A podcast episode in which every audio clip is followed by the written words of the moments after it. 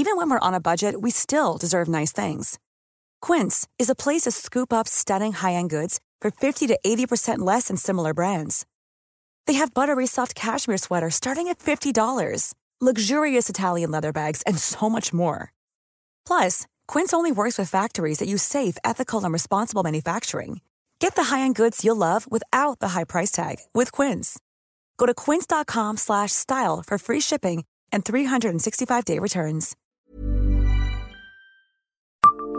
Savez-vous ce qu'était le billet de logement?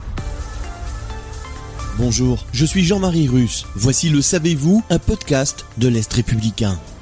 Le billet de logement est une pratique qui a disparu mais qui a fortement marqué les esprits.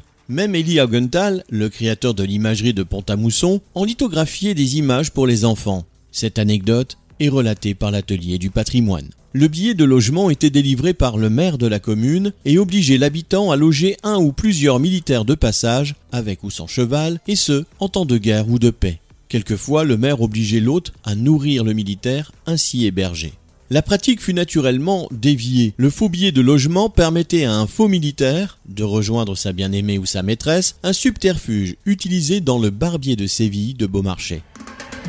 Abonnez-vous à ce podcast et écoutez Le Savez-vous sur toutes les plateformes ou sur notre site internet.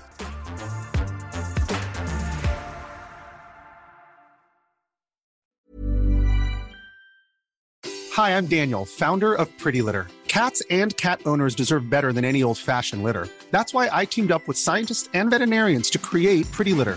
Its innovative crystal formula has superior odor control and weighs up to 80% less than clay litter. Pretty Litter even monitors health by changing colors to help detect early signs of potential illness. It's the world's smartest kitty litter. Go to prettylitter.com and use code ACAST for 20% off your first order and a free cat toy. Terms and conditions apply. See site for details.